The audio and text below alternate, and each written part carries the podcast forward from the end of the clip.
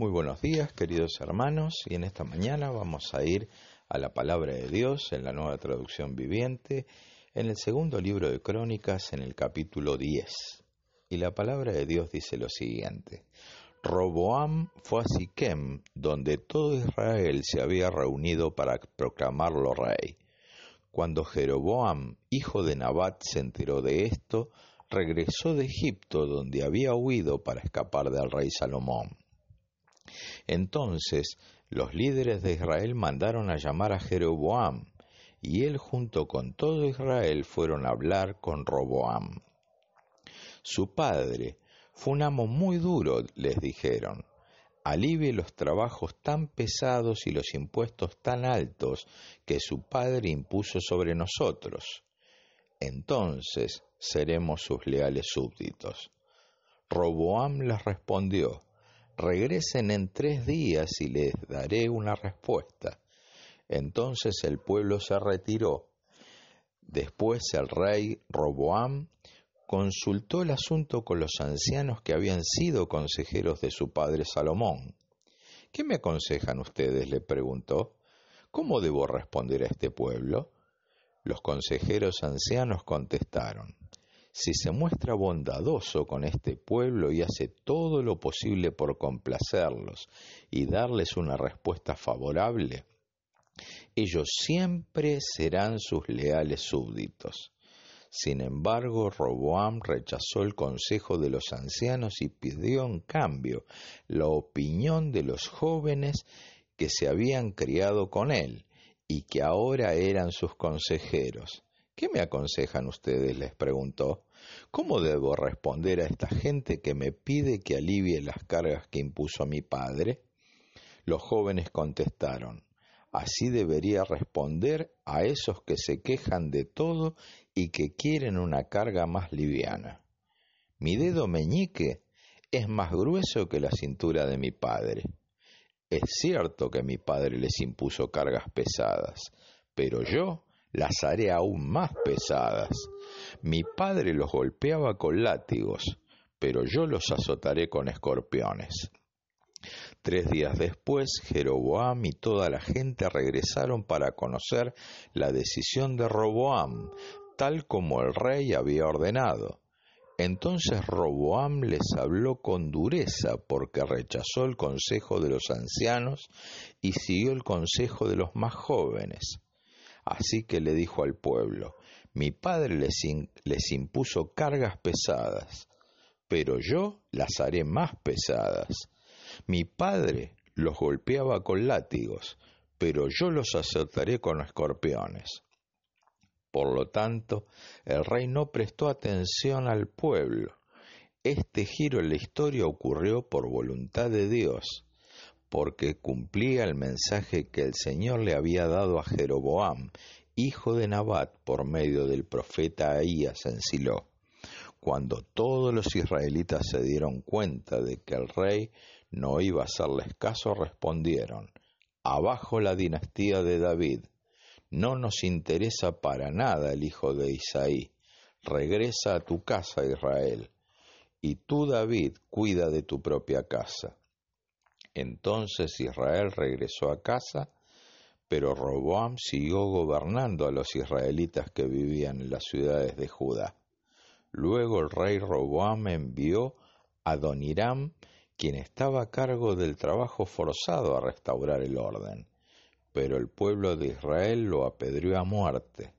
Cuando el rey Roboam se enteró, enseguida subió a su carro de guerra y huyó a Jerusalén hasta el día de hoy, las tribus del norte se han negado a ser gobernadas por un descendiente de David.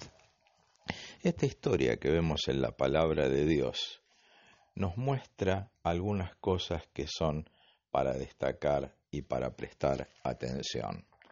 Un rey joven que estaba asumiendo el reinado, como en este caso Roboam, tiene una situación que sus súbditos, que eran representantes de las diez tribus del norte, le piden que les alivie el peso que era pagar impuestos y otro, tipo de cargas y tributos que tenían que llevarles.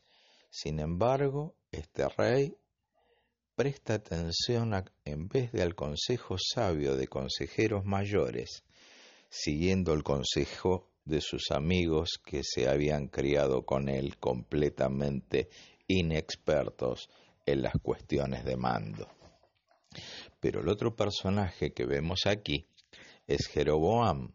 Jeroboam había colaborado con el padre de Roboam, el padre de Roboam, el rey Salomón, en construcciones y debido a, situaciones que los habían enfrentado, él había tenido que huir a Egipto para guardar de su vida. Al enterarse de la muerte de Salomón y de la situación del nuevo rey, es que Jeroboam vuelve a tomar participación en la historia.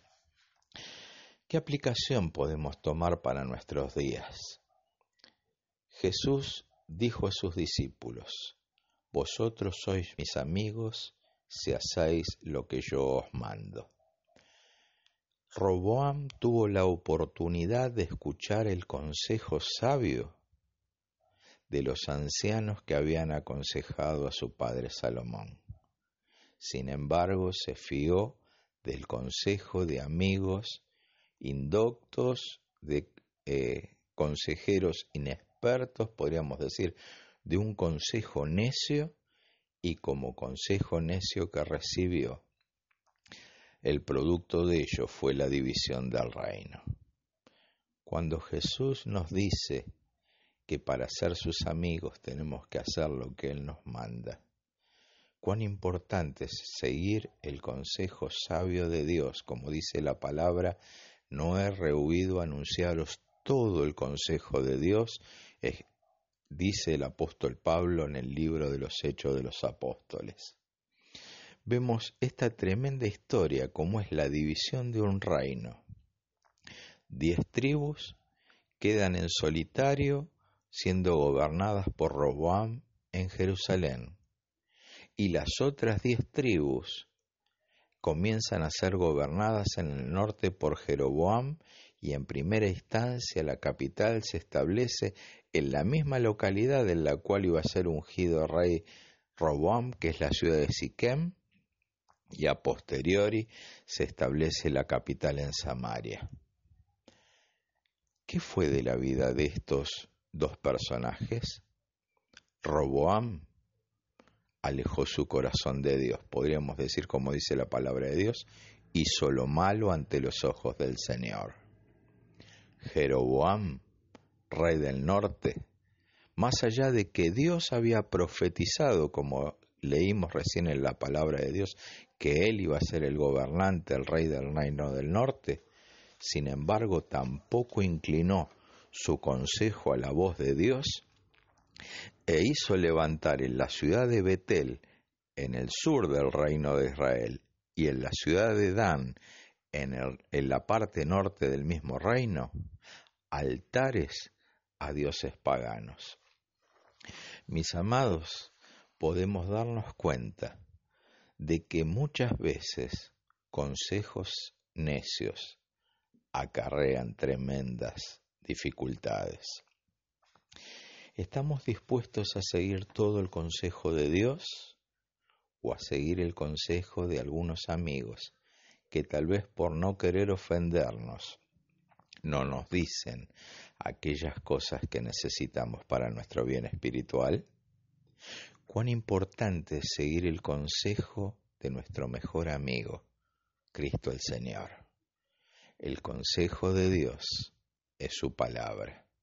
El consejo de Dios es hacer las cosas que Él nos manda. Hoy vimos la historia de dos personajes bíblicos, pero quiero, antes de despedirme, leerte nuevamente cómo termina el relato que leímos en primera instancia.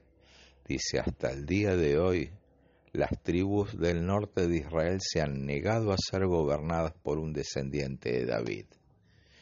¿Cómo concluye esta historia? No precisamente la de Roboam y la de Jeroboam, sino la de los dos reinos.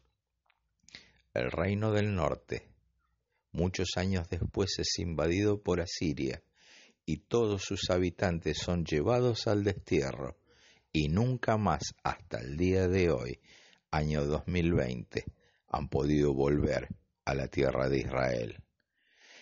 Y muchos siglos después, a posteriori de que el reino del norte ya había sido destruido, el reino del sur es invadido por Babilonia, y sus habitantes son llevados al destierro, y setenta años después vuelven a la tierra de Palestina las diez tribus de Israel, las diez tribus que se separaron y siguieron a Jeroboam, hasta el día de hoy están perdidas.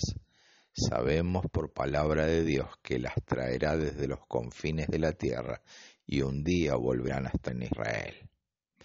¿Por qué es importante entender esto? Porque muchas veces las decisiones necias acarran consecuencias nefastas.